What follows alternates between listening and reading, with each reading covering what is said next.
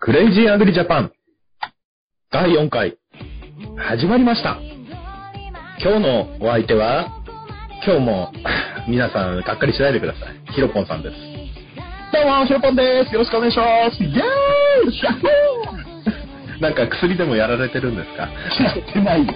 やってない。薬剤散布は明日です。いやすいません名前がヒロポンさんなんでね今、あ毎のバカ回野郎毎回あ のやってるのかなと思ってやってねえ。やってねえ。やってねあそういえばですねヒロポンさんえ何なんとですね、ホームページの方からお手紙の方が今日は来ておりま嘘、バカじゃねえの。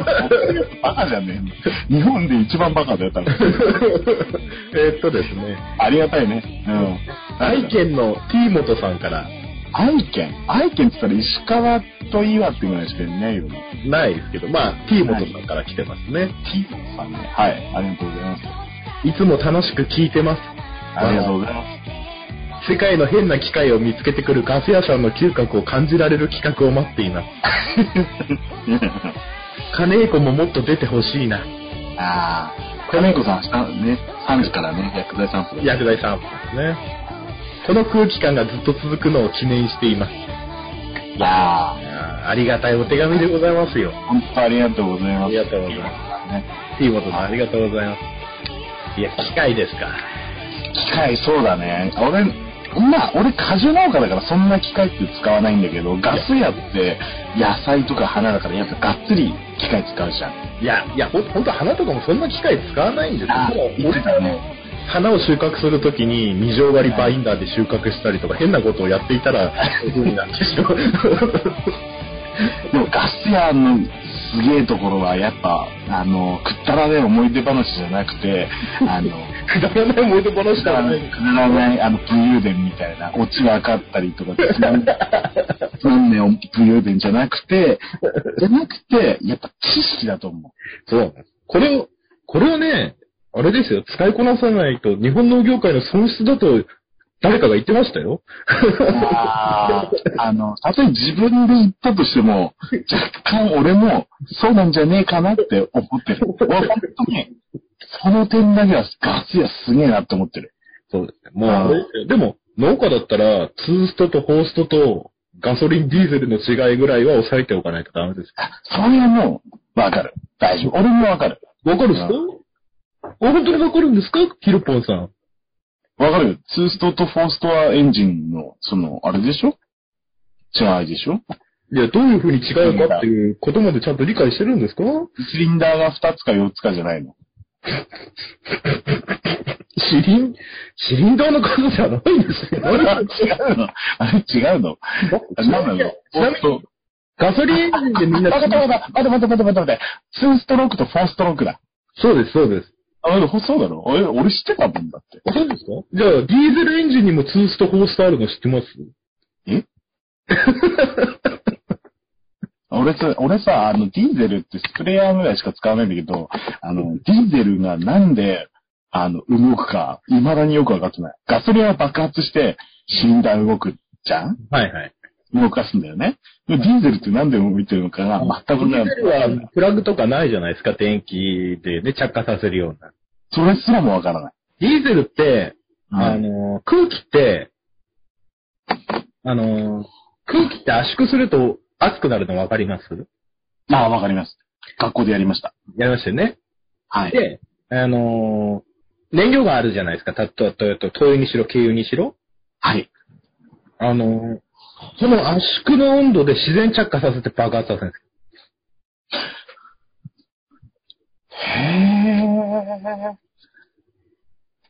知だかららなかっだから、あの、理科で、あの、発火温度ってやったじゃないですか。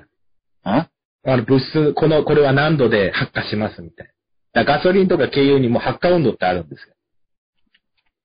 おお前の理科ってそんなやべえことやってたのいやいやいや、俺の理科はそんなことやって ないよ。理科ってそうじゃないですか。だか、だからら理科、理科で着火温度まで。俺、あれだ。俺、火怖いんだよ。はいはい。俺、マッチとかもつけれないんだけど。いやあ、融融点とかやったじゃないですか、融点とか、あの、何度になったらこれは溶けますとか。理科うんそれはやった。やったそれはやった。その逆があるわけです。この何度に、温度になると、着火しますみたいな。そこまではやってないよ。いやいやいや。やらない。いだやってあの、油って、油って天ぷらやるときに、うん。 100度以上になっても火つかないじゃない。つかない。人は知ってる。ですよね。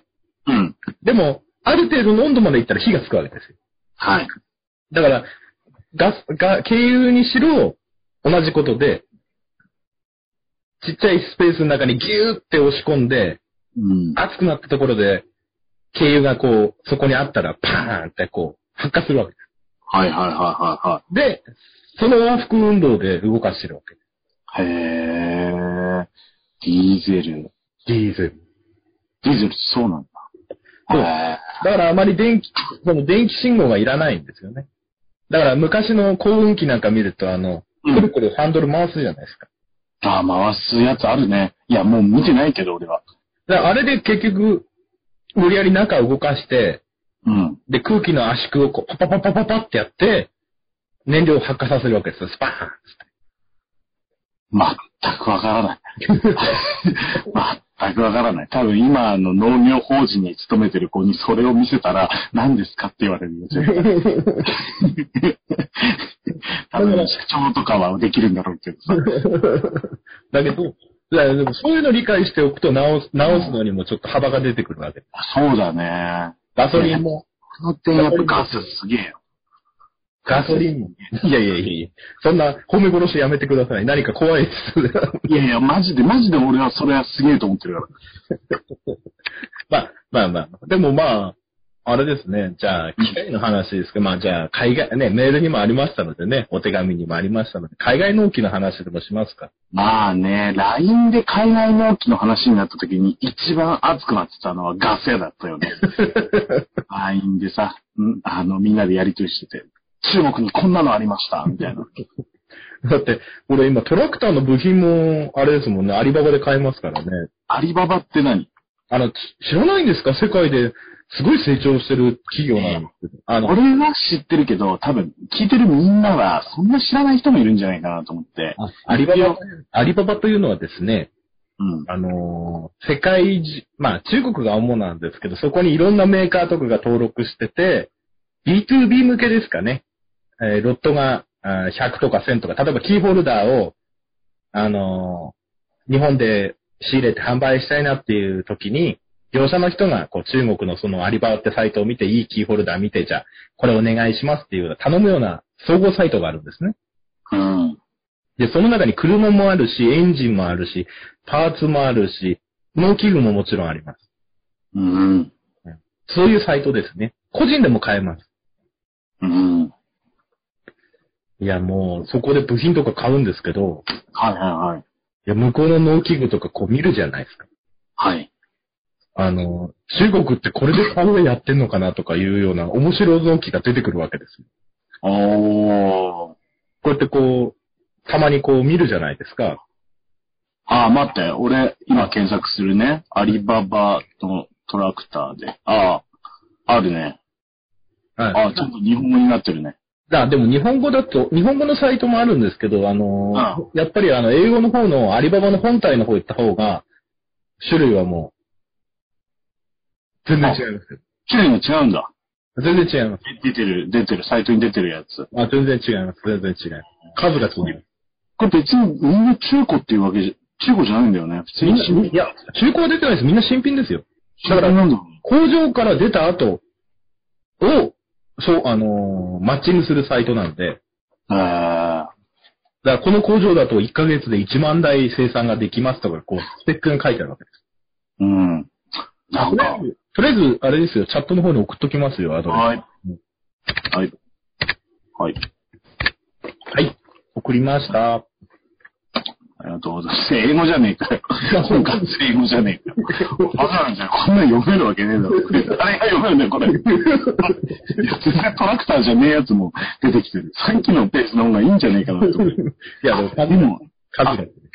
本当にそうだね。写真見る限り、なんかさっきの日本語のサイトとやっぱ、出てる種類が全くトップ画面でまず違うもんね。そうですね。あえー。全然違いますよ、数が。だから同粉もあるし、すごいですよ、水耕栽培のセットまでありますからね、その、あの、大型水耕栽培できるようなセット。へ日本で、前、水耕栽培調べたときに、うん。日本のメーカー見たら、あの、こう水耕やるのに、あの、プラスチックだかなんか、強化プラスチックだかわかんないですけど、枠あるんですよ。水、その、溶液層っていうんですかうん。あれ3メ、2メ、1メーターかけ3メーターぐらいで4万とか5万だったんですよ、確か一つ、一つ。うん。全然面積できないじゃうんうん。ない。で、300坪やろうと思ったら、かなりお金かかっちゃうじゃないですか。そうだね。まあ、水耕栽培ってそういうイメージがあるよね。で、アリババ見たらですね、はいはい。同じようなものがあってですね、うん。 3000円だか4000円で1枚売ってたんですよね。どやっす。 で、サイズとか耐久性はわからないですけど、ああ、なるほどな。そういう、耐久性とかな、写真じゃ見えないところがちょっといや、心配か。でもまあ、写真見る限り日本で売ってるのとなんか同じだなと思って、あでももし自分が業者だったらですよ、ーうん。そのアリババで、例えばい、いね、一、まあ最低ロットが1000枚とか、100枚とかあるんですけど、アリババだと。で、自分で30ドル、40ドルで1枚仕入れて、たまあ1000枚仕入れるじゃないですか。うん。で輸送費かけるじゃないですか。うん。で、日本で販売するとき、ああ、3、4万になるなとは思うんですよね。うん。だから、もう、アリババとか、中国も結構水、土壌汚染がひどいんでね、水耕結構進んでるので、技術的にも。ああ、そうなんだ。はい。やっぱ中国土壌汚染がひどいので、水耕の方結構人気みたいで。うーん。だから、みんなあの、中国とか東南アジアは結構、なんて言うんですか、その、まだまだ発展途上だなって思ってる人いるかもしれないですけど、うん。あの、トラクターとか平気で作って輸出できるぐらいまで技術水準が上がってるんですよね。うん。だから、だから全然、うん、あの、中国製だろ、すぐ壊れるだろってイメージから入ると、これからちょっと危ないのかなと。えー、まあ、コスト的にはやっぱ、すごい何分の1ぐらいになっちゃってるしね。そうですね。この間、私、久保田の古いああトラクターの、うん。ウォーターポンプっていう冷却水回すポンプが壊れたんですけど、はいはい。日本でその、パーツを探すとですね、うん。だいたい3万から5万ぐらい。うん。で、私、あのーアリババで調べたら、30ドルぐらいで売ってたんですよ。 30ドル。はい3000ちょっととか。で、運賃が20ドルで、50ドルぐらいですね、全部。で、あのー普通のあのー頼むとあのー送ってきてくれる、あのーだっけな、うん向こうのゆゆ郵便、郵便、うん中国の郵便局あから発送で日本のあれ郵便で来る方法だと20日ぐらいかかるんですよ。うん。うん。で、あの、DHL ですか、あの、よく、あーあよくあの、海外とかでよくあの配送業者やってる、フェデックスか、フェデックスだ。フェデックスとか、でうん頼むと1週間ぐらいで来るんで、うん。もう、それでやっちゃいましたね。へえ。で、ちゃんと日本のトラク、久保田のトラクターになぜかぴったりパーツが合ってしまうという。へえ。そういうのも、えどういうことなのそれはそれ用に中国で作ってるってことなのそうです。はあ、やるね。中国、中国でも、やっぱ海外で人気なのはやっぱ久保田と小松なんですよ。うーん。で、久保田と小松って、だから、海外でも輸出、使ってる頻度が高いので、うん。あのーパーツ出回ってるんですよね。ああ。え、向こうで作ってるってことではなくて。向こうでパーツも作ってますし、例えばあの、例えばですよ、向こうの古い図面とかで、日本の古いトラクターの図面とか手に入れば、いくらでも製造し放題なわけですよ。うん。あとはね、もう30年とか40年前のトラクターをばらしてですよ。うん。だから中国であれば、日本の30年ぐらい前のトラクターであれば、もう、ね、本体あれば十分コピー作れちゃうわけですよね。うん、うん、うん、うん。だから、よく、よくやるね。そこまで。なんか発想 もさ、普通なんか知ってる、なんか農機みに頼もうかみたいな感じになるじゃん。それをさ、中国のサイト行って、探して、30ドルと20ドルで買えるから買って、買わねえよ。買わねえよ、お前。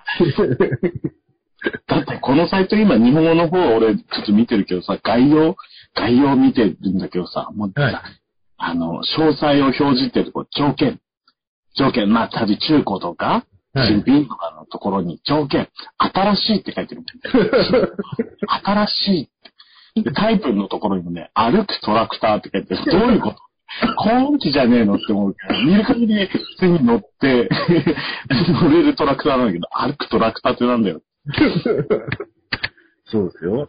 だから、でもいや、ぜひ、あの、探したことない人は、一回は見ても、損はないよね。ただあの、クレーム対応とか英語とかで中国語でやんなきゃいけないんで大変ですよ。サイズ違いのパーツを送って来られた時とかありますからね。ああ、うん、うん、多分ね、あっても、あったとしてもクレーム入れるのはお前ぐらいだよ。入れるのはお前。いや、前、エンジンの型番まで行ったのに、一回り大きいパーツ送ってきやがって、 送ってこられてですね。うん。全然合わないわけですよ。全然調子的じゃねえかよ。で、メールしても、いや、私たちはちゃんとしたものを送りましたみたいなこと書いて送ってくるんですよ。話にならないなって。ちょ直接電話したんですよ、スカイプ。スカイプの番号書いてあって、スカイプで電話したんですええそこまでするよ。だだってお金、お金払ってんすよ、こっちは。まあ、そ うだけど。お金払って使えないパーツ来られても困るわけですよ。なんていうの、そこまでするっていうか、そこまでできるんだなっていう、いやいやいや尊敬の意味だよ。いや、あれですよ。あの私も英語そんな喋れないですからね。ああ、いやいや。向こうも、向こうもあまり喋れない人で大変でしたよ。いや、もうち致命的じゃねえかよ。竜と虎の戦いでしたよ。竜と虎まではいかないとは思うけど。そしたら、あの、運送費だけ払えばパーツを送りますって言われて。いやー、これさ、この、この、見てに見てほしい。俺、い今ちょっとやべえやつ見つけちゃった。あの、あ、トラックの前になんかついてると思って見たのね。はいトラック。普通のダンプトラックなの。いダンプトラックの前に、あの、高運機みたいなエンジンが、あの、もう、普通エンジンで中に入ってるじゃん、ボディの。はい。要はボディの外に出てる、高運機の後ろにトラックがあるみたいな。トラックの助手席も、助手席も運転席もあるみたいな、四輪の車を見つけちゃったりして。こういうの本当に一回見て、みんな、うわ、マジ好きだね。こういうのありなんだっていうのを、俺は知ってほしいね。みんなガス屋レベルに農家がなったら、もう、すごいんじゃないかねって思うよ。でも、これ、ででいいも、なあの、でもですね、うん。やっぱり、いろんな、レポート、あの、その、経済ニュースとか、うん。あの、その、記事とかを調べたんですね。なんでこれ日本に入れないんだろうと。うん。だって18馬力のトラクターがね、ね、1ドル原価で1000ドルから1500ドルで売ってるわけですよ。いやー、安いよね。日本で買ったらもう200万、200万さ、もうカローラのいいやつ買えるレベルじゃないですか。するする。で、あの、いろんなの、そうするとあの、例えばあの、ちょくちょく日本の、その、メーカーさんも中国の技術レベルどんなもんかなって、み10年ぐらい前ちょいちょい言ってるような記事見つけたんですようん。そしたら、ね、大手メーカーの社長が見て、ここまで進んでるとは思わなかったって書いてあったんですよ。えー、いや、でも本当それ。なんか、いや、本当はにい見ました、見ました、見ました。で、10年ぐらい前の記事かな。で、うんそこからですね、ちょいちょい日本の排ガス規制が農機具にもこう、かかってきてるわけですよ。あー、来てるね。だから、あのーその排ガス規制をく、オフロード規制まで入ってる。オフロードっていうのは、うん。あの、今まで私有、結構そういう、例えば排ガス規制違反してても、うん。畑とかで使い、私有地で使えば OK だみたいなのあるじゃないですか。はいはそれすらも、あの、排ガスに適用してなければダメだっていう風に今制度変わっちゃったんですよ。い。えだから、ね、個人で輸入してそういうの使ってるのを、排、その、まあ、馬力が20、24、5馬力ぐらいから上はもう排ガス規制の適用になってるんですかね。ー、うん。だから狙い、狙い目は18馬力とか15馬力ぐらいのトラクターかなと思って見てるんですけどね。うん。輸入するなら。だっ あーいいて、これ今俺はね、お金なくてできないですけど、まあ、はまあアイデアだけこれ誰か盗んじゃってもらって構わないんですけど、例えば15馬力、18馬力のトラクターを、い。うん。まあ、まあ、うん、まあ、向こうから船便で輸送運賃かけても、まあ、原価2、30万ぐらいですよ、多分。税関の手続きと運送費かけても、まあ30万ぐらいですよ。それと、向こうで売ってるガソリンの同粉うん。耐圧ホースはいはい。トラあクーター、いいそう、トラクター、同粉、まあ、ちょっとした高音機なり何かつけて、新規収納3点セット100万円で売ったら絶対バカ売れするなと思って。ああ、あれだね、マンマネーの虎があったら絶対行ってるね、 ガス屋。 言ってます。だって、新規収納でまずネックになるの機械じゃないですか。機械だな。うん。トラクター、トラクターがもし新品で50万円以下で手に入ったら、俺まずそれ買うなと思うんですああ、でも、ガス屋マネーの虎に出たら絶対あの、あの、何でもかんでも社長に、俺お前嫌いだよっていう。お前それから気に食わねえよ、みたいな。気がするね。えーいや、俺、なん、南原さんあたりは多分俺、俺のアイデア引いてくれると思うんだよな。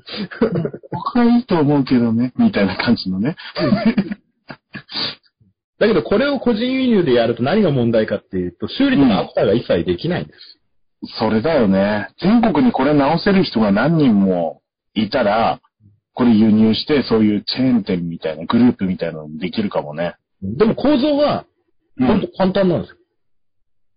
うん。あの、今なのん、でところが壊れるの多分、まあ、壊れるとこないと思うんですよ、あんまりね。ほう。うん。まあ、壊れるとしたら油圧と、うん。うん、もう、うん、その中国製のその耐久性がわからないですからね、どこが壊れるか。さあ、そうだよね。まあ、ホースがぶち切れるかもしれないし。いや、でも致命的なところ行かなければいいけどね。ほんと。逆に、逆にこの間、外国人のディーラーに聞いたんですよ。あの、い日本の中古の OP を輸出してるうん。もう最新のトラクターは中古でも、あの、どんなに状態良くても買わないって言ってたんですよね。あコンピューター入ってると向こうで直せないから、現地であ。。ああ、そう、そういうことだ。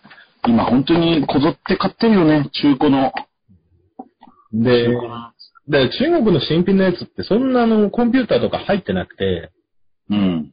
だからあの、もう、セルモーター、セルモーター動かすぐらいの電気とライトつけるぐらいの電気しか使わないんで、構造簡単なんです。うん。だからエンジンの構造もそんなに難しくないんです。うん。だから、四輪のボディがあって、それに、例えばですよトラクターでも別に、後期のエンジンでも、馬力落ちても走るっちゃ走るわけですはいはよ。でも、実際トラクターってそういうものなんですよね。高音機を常用にしたのがトラクターなんで、い。うんうんうん。だからそんなにその、まあ大きい100馬力とか、90馬力使う人だったら全然、あの、新品買ってもらう規模でしょうけど、うん。別にちょっと畑を、何ヶ月かに一回うなるだけの畑作農家だったら、はいはいはい。もう高、あー上高期でいいわけですよね。うん。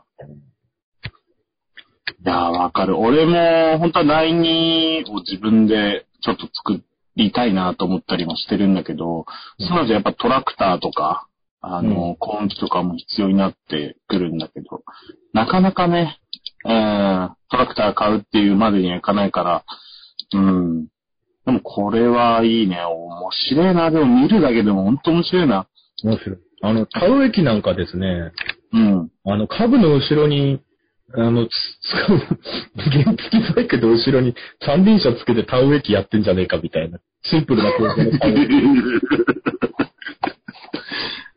何それ。何でもありだな、あっちは。で、パッ、パッと見すごい久保田の、あの、エメラルドグリーンの色してて、あこれ久保田のやつなのかなと思ったら久保田じゃない、全然違うメーカーで、うんで、英文のあの、会社紹介を見てると、我が社オリジナルの田植え機ですとか書いてあるんですけど、明らかに久保田のパクリなんですああ、よ。色だけ。で、意識してるんだろうね。そうで、運転席の前とかにこう、日本の田植え機だとこう、2段ぐらい棚があってこう、苗のストック置いとけるとこあるじゃないですか。うん。やっぱそこら辺大陸ですよね。あの、一度に運べる量を増やしすぎたせいか、あの、 あの、機械本体より何倍も高くその棚がある。ななんかあの、そう上の、上のやつ乗せるとき下ろすとき、あの、登っていかないと取れないんじゃないかみたいな。うん。いやー、なんだろう。まあ、そういうところも、まあ、考えてというか、考えて、どうやってやってんだろうね、そういうのね。本当に、そう実際のところ。確か、確かですよ。中国だと、日本の中古農機具の輸入禁止になってるはずなんですよ、今ね。これ、うろ覚えの知識ですけど。確かそんなニュース見たんですよ、一回。ということはですよ、うん。あのーまあ、し、日本の新品は多分中国で買えるんですけど、うん。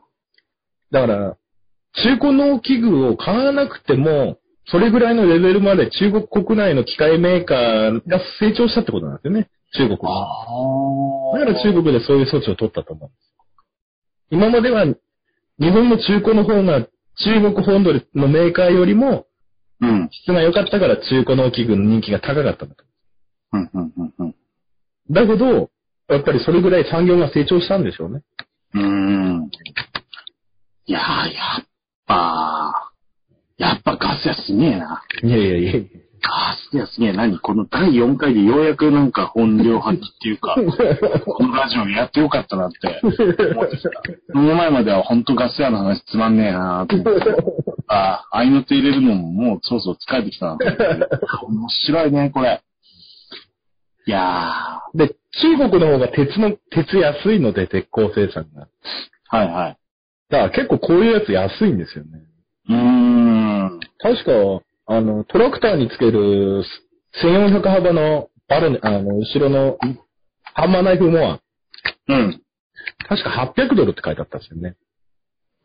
800ドル ?800 ドルだから今1ドル110円チョコラだから9万ぐらいですかうん。だからもうこっちに持ってきて10万ぐらい輸送費かけても、20万以下ですよね。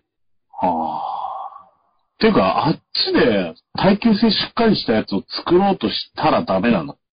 えいや、い日や、本人がいて、日本人が、その、日本人向けのクオリティの高さを出せるぐらいのコストパフォーマンスいい納期を中国で作るってなると、できないのかね。今でももう十分なのいや、これは販売網の問題もありますよ。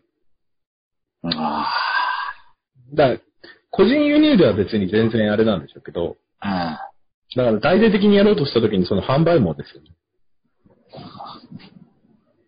ああ、ああ、だからディーラーがいれば、な、まあ、買う人もいるでしょうけど、うん。やっぱり日本にはやっぱり大手3社、まあ、三菱入れれば4社いますからね。はい。だって、ニューホーランドだって大型納期入ってるんですけど、ニューホーランドでもディーラーがあるからみんな買うんですよね。うん。で、ジョンディアとかは、ジョンディアとかは、ヤンマーが、あの、多分、パーツ教育やってるんですかそうですね。あ山、山、山。うん。ですよね。だから中国メーカーがは、日本ってそういうところはやっぱ閉鎖的なので、うん。やっぱ入ってくるっていうのがなかなかないと思うんですけど、俺、まあ、戦闘機とかテレビがもう、ね、そういう風になってるなら、ゆくゆくは農機具の方もそうなってくる可能性はありますよね。うーんなるほど。いやー、今日も面白かったです。いやいやいやいやいやいや面白いの、これでやればね、ちょっとしたやつだったら、まあでもこれでまたあれなんだろうな。あの、何地元の農機具屋とかがこれ聞いたら俺のことよっぽどまた嫌うんだろうな、これな。いや、地元の農機ね、これ聞くようになったらやべえよ。やべえよ、世も末だよ。そう思う。でもいいっすよ、向こうの見てると、本当に。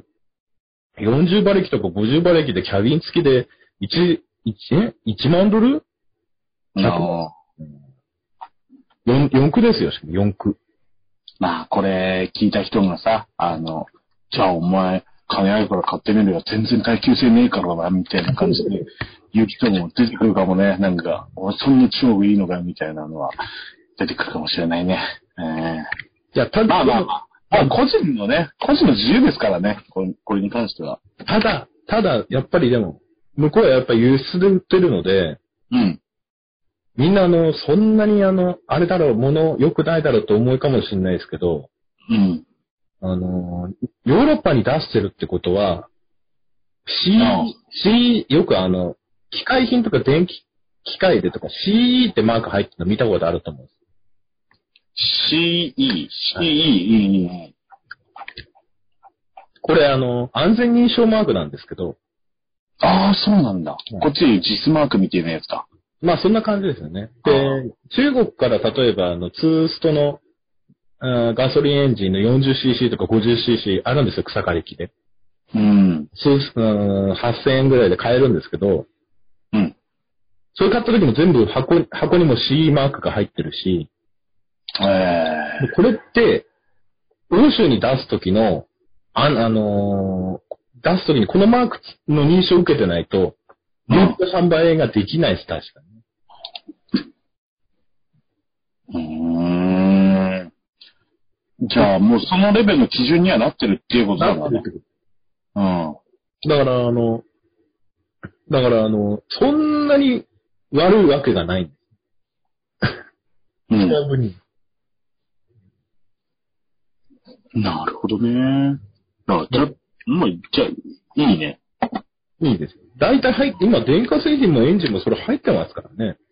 うん。だから中国も日本はマーケット、その、農機具ですよ。日本はあまりマーケットじゃなくて、どっちかっていうと、あの YouTube とかでも使ってる動画見ると、ほとんどが中国人よりも、あの、東ヨーロッパ系の人が動画上げてるのが多くて、うーん。このメーカーのトラクター使ってますみたいな、YouTube、うんうんか英語で調べたりすると、うん。だから結局、そ東ヨーロッパの方がまだ経済的に旧社会主義系の国が多かったので、うん。やっぱりその、まだ経済的にその、欧州の中でも、その、そんなトップメーカーの使わないんでしょうね。うん。だから結構そっちで使ってるなっていうのは見えますね。へえ、いや面白い。あれですよ、今、今僕あの、経営、経営破綻してますから、あの、あれ ですよ、あの、どこかの企業が僕を、僕を引っ張るなら、い今ですよ、今。 あーまあこれこれでまた、その、うふふ笑いしてるうちはもうダメだね。ダメです。俺はその笑い方大嫌いだ。自分だってヒヒヒって笑ってるじゃない。俺、ひひひ笑い結構するね。あ、笑い方これにしますね。俺、そんな笑い方でね。では、夜も更けてまいりましたので。はい。あ、楽しかった。今日楽しかったわ。いやいやいやいや。まあまあまあ、まあ、趣味の延長みたいな話でしたけども。いやいや、趣味が実益を兼ねてるからいいんですよ。えーっとですね、えー、そろそろエンディングの方に参りたいと思います。はい、お疲れ様でした。じゃあ、今日はですね、えー、うん何で締めましたね。では、何言ってもうモノマネだもんね。では、今日はヒロポンさんに、えー、おビーズで締めてたですので、ビーのモノマネをしながら終わりにしたいと思い ます。ビーズのものまね。ビーズのものまね。もう一人の方あんま喋んないからね。俺あんま喋んない。いでは、お願いします。つまでも手を繋いで、られる気がしていないた。いつかのメリークリスマス。あの、はい。カツカツカツカツカツカツカツ。何何何皆さん聞きました。これで、ね、なんかできませんよね。いやいやお別れの曲じゃん、これ。いや、いやこの間の、わかりますいや、この間の桑田圭介はまだ許せますよ。まだ許せますよ。これ何ですか、今の。 皆じさゃんあ、この、こじゃあ、わかった、じゃあ、わかった、じゃあ、わかった、じゃあ、わかった、わかった、わかった、わかった。あのー、竹本ピアノの人のモノマネをして終わりたいと思います。えー皆さんお疲れ様でした。えー今日はこのぐらいで締めたいと思います。どうもお疲れ様でした。 もう絶対これ叱られるパターンだよね。の じゃあ、See you next week. Goodbye. グッバイ まだ北野武のモノマネの方が良かっああ、そっちだた。メリークリスマス。ミスターメリーです。